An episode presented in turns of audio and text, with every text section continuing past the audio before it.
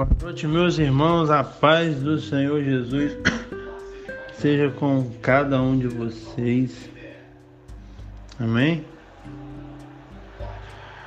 Vamos meditar na palavra do Senhor.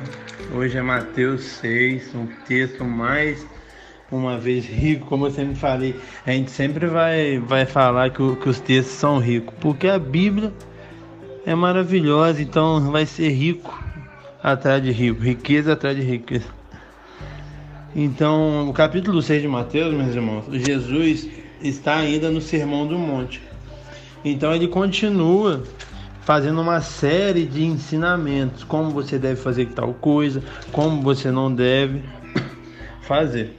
E o primeiro ponto aqui, ele fala para a gente não exceder esse exercer a nossa justiça diante dos homens com o fim de ser visto com ele, por ele. Aí ele vai falar de alguns pontos que a gente se a gente não vigiar, a gente quer ser visto por, por homens e não por Deus. Quando a gente dá esmola, quando a gente ora, quando a gente jejua. E a gente tem que vigiar isso. Então, quando a gente for dar esmola, a gente não tem que, que, que é, soltar galardão, é, fazer, é, sei lá, como que fala? Palavras, esqueci. Tocar trombeta, trombeta, a gente não tem que tocar trombeta. É, quando a gente faz algo. É, eu, particularmente, eu não acho maneiro você fazer a boa ação, vai lá na casa da pessoa, é, dar uma cesta básica, você tira a foto da, da pessoa.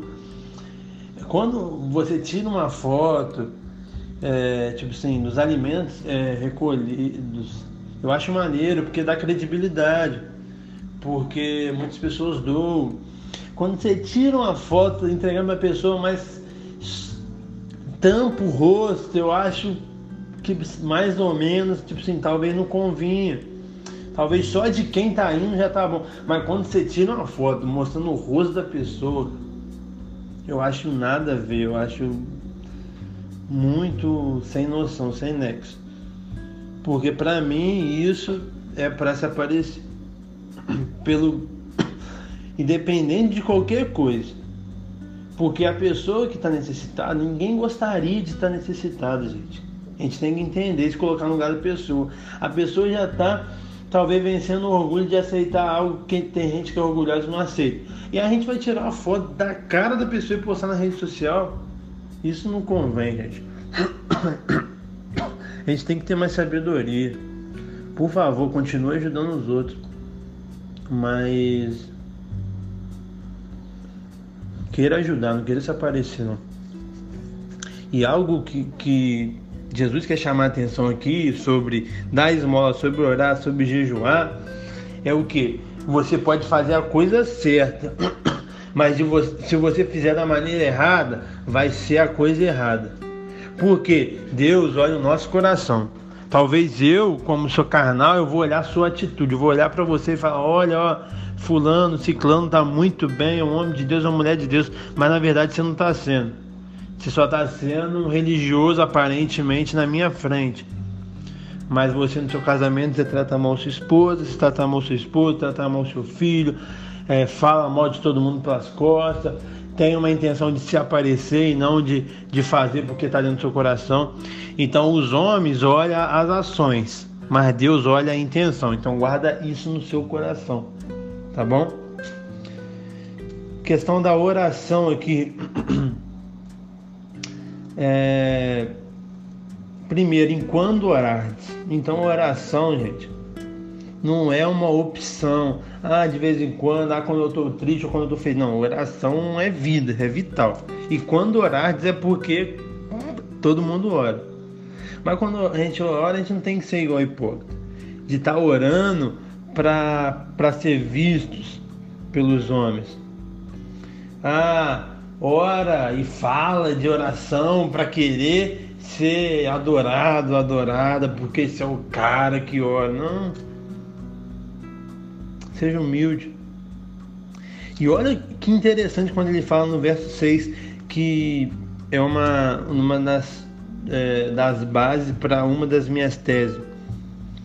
Tu, quando orares, verso 6, tu, porém, quando orar, entra no teu quarto e fecha a porta e ora ao teu pai que está em secreto. Teu pai que te vem em secreto te compensará. O que que está trazendo para a gente aqui? Tu, quando orares, entra no teu quarto e fecha a porta. Aqui está falando de intimidade. Aqui eu não creio que Jesus está falando de geografia, a quarta. Então, quando a gente orar, a gente só pode orar no quarto. Não. Por quê? Porque tem pessoas que a casa é grande, que por N motivos, que não consegue ter seu tempo no quarto. Mas ora na sala, ora na cozinha, ora no banheiro. Mas o que eu quero chamar a atenção, eu creio que é isso que Jesus está chamando a atenção para gente. Você, meu irmão, minha irmã, você tem que ter um tempo de intimidade você e Deus. Você pode orar em todo tempo. Ah, eu oro todo tempo lavando louça, dirigindo, lavando, arrumando casa. Pode, você deve. Mas você tem que ter um tempo de intimidade com Deus que você vai priorizar Ele 100%, que você vai desligar tudo. Celular, vai deixar o filho para lá, o marido para cá e vai só focar em Deus.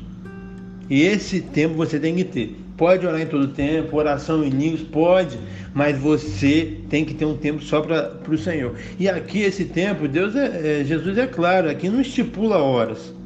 Ah, tem que orar uma, duas, três, cinco. Não.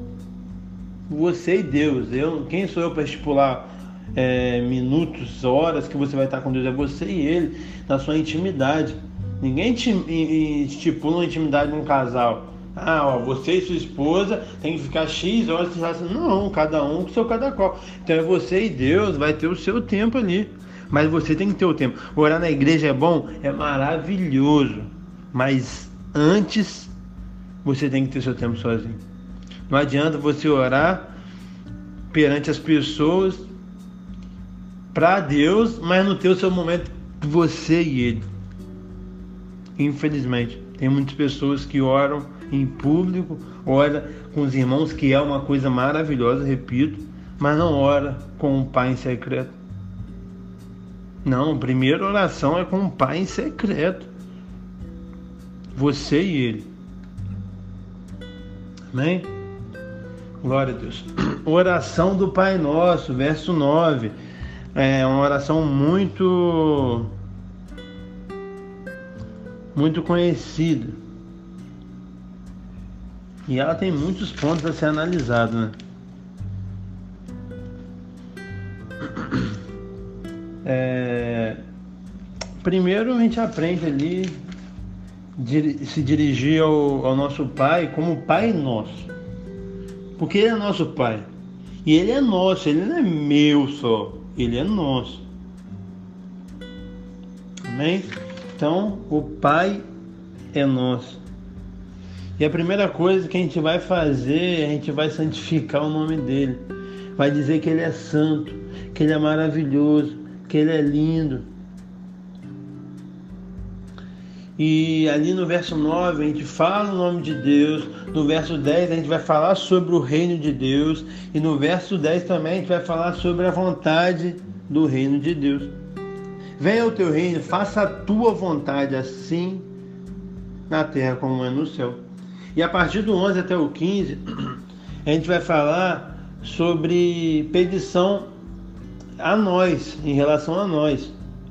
Então, primeiro você vai pedir o seu pão de cada dia, o pão nosso de cada dia nos dar hoje. Você tem que saber que o nosso Deus vai te prover o que for necessário para o seu dia. Talvez ele não vai prover o seu ano todo, vai colocar na sua conta ou na sua, no seu onde se armazena alimento, mas o de cada dia eu te garanto, perante a Bíblia, que Ele vai te abençoar. Perdoas as nossas dívidas, verso 2, 12. Guarda isso comigo e vem comigo, por favor, que a gente tem que crescer. Perdoa-nos as nossas dívidas, assim como nós perdoamos os nossos devedores. Com, o que está acontecendo aqui? O seu perdão para com Deus está condicionado com o perdão para com o próximo. Então não adianta Igual a própria Bíblia fala em 1 João, se você fala que ama a Deus e não ama o seu irmão, você é um mentiroso, você não ama nada. É, eu, eu me confundo negócio de vertical e horizontal. Mas o relacionamento que eu tenho de cima para baixo vai fazer eu ter o relacionamento nivelado aqui de baixo com meus irmãos. Não tem como você ter um relacionamento de cima se você não tem um relacionamento do lado. Amém, meus irmãos? Então a gente tem que crescer em cima disso. E olha uma oração no verso 13 que eu acho que poucas pessoas não fazem. E não nos deixei cair em tentação. Você pede para o Senhor isso? Pai, não deixa eu cair em tentação, Pai, em nome de Jesus. Quando eu ver a tentação, me, me ajude que eu vou sair correndo. Essa oração é uma oração que a gente talvez não faz. Olha o verso 14 e 15 para responder o que eu tinha falado. Porque se perdoais aos homens as suas ofensas, também o vosso Pai Celeste vos perdoará. Se, porém, não perdoais aos homens as suas ofensas, tampouco o vosso Pai Celeste perdoará as vossas ofensas. Olha que coisa. Sobre o jejum, 16 ao 18. É... O nosso jejum, irmão, é perante Deus. É para ter o nosso momento com Deus. O jejum nosso não é uma barganha para a gente conseguir coisas. O jejum nosso não é propriamente, ah, eu vou mortificar nossa casa. Não. O jejum é para você estar tá com Ele. Porque olha, olha que coisa, a Bíblia é maravilhosa. E você vai ver mais para frente. Uma hora, os discípulos de João Batista indagaram porque os discípulos de Jesus não jejuam. Ele falou: Ah, quem que vai jejuar quando o noivo está com ele ainda? Vai vir tempo que o noivo não vai estar, ele vai precisar jejuar. Então o que? O jejum é um tempo que você vai ficar com Deus. Se você jejuar e não orar e não, não ler a Bíblia, você está passando fome, meu irmão. Entendeu? Não é propriamente só para modificar essa carne, é para você estar com o noivo. Tá bom? E em hipótese nenhuma é barganha para você conseguir alguma coisa. Ah, eu vou ter que passar naquele concurso, vou jejuar. Se você estudar, você não vai passar não, tá? Sinto dizer. Deus não vai abençoar algum preguiçoso, não. Mas, ah, eu quero jejuar para ter intimidade com Deus e quero é, estudar e orar em cima disso para o concurso. Em nome de Jesus vai dar tudo certo, você vai passar. Tá bom? Versículo 19 ao 21. Para a gente não acumular tesouro na terra, meus irmãos. Porque a, corru a ferrugem corrói mas a gente tem que juntar tesouro no céu. Nosso maior patrimônio é o céu. Eu, eu, eu sou até repetitivo porque eu falo isso direto, vocês sabem disso. Nossa maior pátria é o céu, a maior promessa do cristianismo é o céu. É, essa terra a gente pode conquistar nossas coisinhas, mas nosso foco não pode ser isso, não. Porque tem gente muito, muitas das vezes é, idolatrando seu dinheiro, seu trabalho, seus bens, esquecendo de Deus. Isso não pode acontecer. E no verso 24, vou pular, pulei o 22 e 23, mas vou voltar. O 24 fala que você não pode servir a dois senhores. Você não pode servir Deus e a riqueza. A única coisa que é comparado a Deus na Bíblia é mamon, que é a riqueza. Você talvez tenha medo do diabo, tem terror dele. Ah, o diabo, o diabo é um merda. Ele é um adversário vencido, tá debaixo dos nossos pés. Esse é só você resistir que ele foge. Mas o dinheiro, filho, você que não vigia não, porque senão daqui a pouco você tá adorando ele. E o dinheiro, ele é um ótimo servo, mas ele é um péssimo senhor. Ele é péssimo, senhor. Então não sirva a riqueza, e sim a Deus. 22 e 23 está falando que nossos olhos são a lâmpada do nosso corpo. Se todos os nossos olhos for bom, tudo vai ser bom. Se nossos olhos for mal, tudo vai ser mal. É aquela pessoa pessimista, é aquela pessoa, como a gente estudou, que não é pacificadora, é a pessoa que o copo tá pela metade, ela vê meio vazio de vez em meio cheio. Ela vê o lado negativo em tudo, em tudo. Tudo, meus irmãos, tem um lado negativo e tem um lado positivo. E essa pessoa só vê o lado negativo. Meus irmãos, eu, eu impulsiono você a olhar o lado positivo das coisas. Porque a pior coisa do mundo, do mundo, ela tem um lado positivo, que talvez é o aprendizado. Então vamos olhar o lado positivo já aconteceu, talvez na sua vida, talvez na vida do próximo, Para que você vai olhar o lado negativo? Vamos olhar o lado positivo, vamos crescer em cima disso. Amém? E agora, é o último tópico aqui. Eu quero ler com vocês para te explicar, porque aqui se é, comete um dos maiores erros, na minha opinião, da palavra na questão de ser passada para vocês. Eu tenho certeza que está escrito do mesmo jeito na sua Bíblia. A partir do verso 25, vem comigo. Abre sua Bíblia. Porque eu vos digo, não andeis ansiosos pela vossa vida. Quando ao Vênus, guarde isso aqui. Não andeis ansioso do que a vez de comer, de beber, nem pelo vosso corpo, que a vez de vestir. Comer, beber, vestir. Comer, beber, vestir. Guarde isso. Não é a vida mais do que o alimento e o corpo mais do que as vestes? Observai as aves do céu. Elas não semeiam, não colhem, não ajuntam em celeiro, contudo vosso Pai Celeste sustenta. Porventura não valei muito mais do que a ave? Esse é o pão nosso de cada dia. É, as aves vivem o pão nosso de cada dia, que ela não ajunta nada.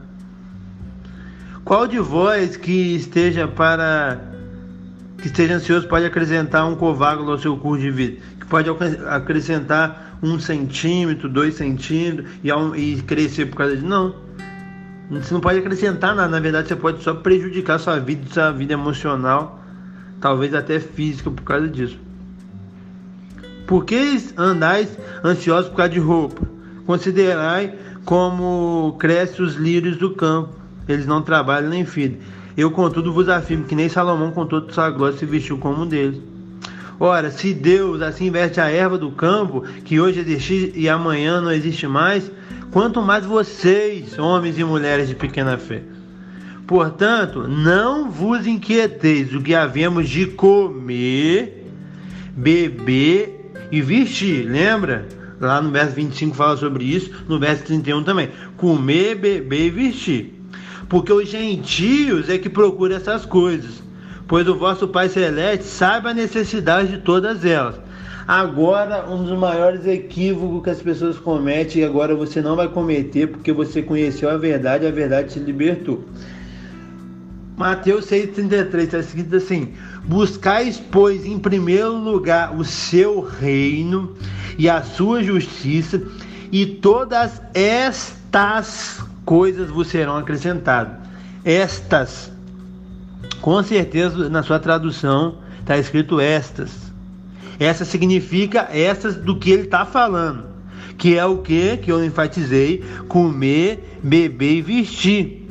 Não são todas as coisas igual muitas pessoas falam, e talvez até você, por causa de uma cadeia que um falou, você ouviu e foi falando, fala isso, todas as coisas. Não, isso não é verdade. Quando você busca o reino de Deus, a justiça de, de Deus, pode se acrescentar todas as coisas? Pode.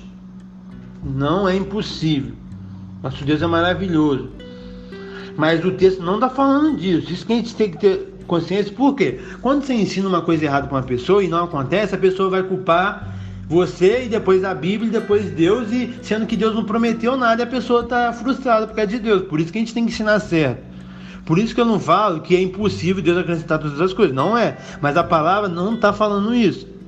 Se você buscar o reino de Deus, e é certo acontecer, é certo, é certo, porque a palavra do Senhor é viva. O que de o que você precisar de comer, de beber, de vestir, não vai faltar em nenhum momento. Por que eu estou falando isso? Tem pessoas que estão se frustrando com Deus, com a igreja, com tudo, porque estão buscando o reino de Deus e as, todas as coisas não estão sendo acrescentadas mas a comida, a bebida, a, vestida, a, a vestimenta está sendo, e a pessoa nem está tá pensando, tá agradecendo porque o texto está falando disso, mas ela quer todas as coisas. Então ela quer o carro, ela quer a casa, ela quer o emprego, ela quer um monte de coisa. Mas não, a palavra está falando beber, comer e vestir. Se Deus te der uma casa, glória a Deus. Se tiver um, te der um carro, glória a Deus. Se te der um emprego top, glória a Deus. Mas Ele está falando de você buscar o reino, você vai ganhar comida, bebida e vestimento. É as três coisas que o ser humano precisa para se manter vivo. E isso você vai receber. Tá bom? Então, vocês que estão ouvindo esse áudio, esses, esses estudos, é para conhecer a gente, para nos libertar. A palavra de Deus que vai nos libertar. Amém? Como eu já falei.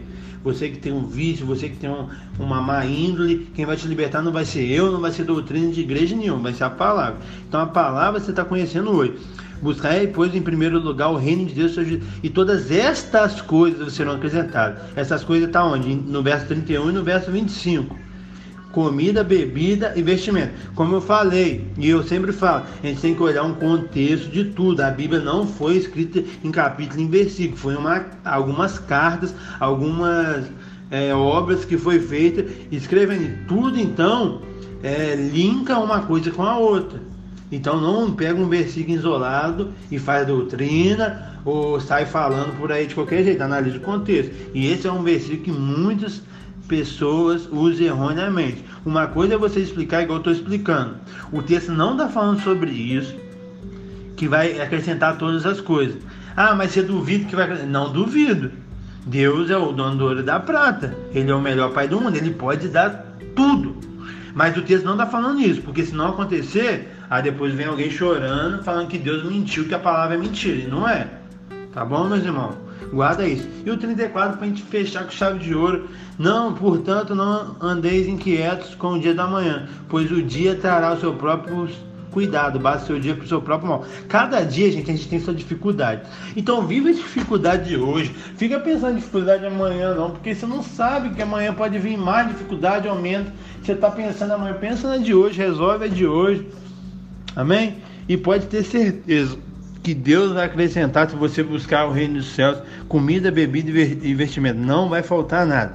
Gente, como a gente viu, eu acho que se resumir é, entre tudo é um pouco sobre confiança em Deus, esse capítulo. Confiança em Deus que Ele vai prover e saber fazer as coisas com a intenção certa. Não adianta fazer a coisa certa com a intenção errada, porque Deus não aceita. Os homens aceitam, mas Deus não aceita. E perdoar claro, porque essa é a marca do cristianismo, que é o perdão. Fico com Deus, boa noite. Desculpe mandar esse áudio tarde, porque hoje fui meio agarrado. Fico com Deus. Amo vocês.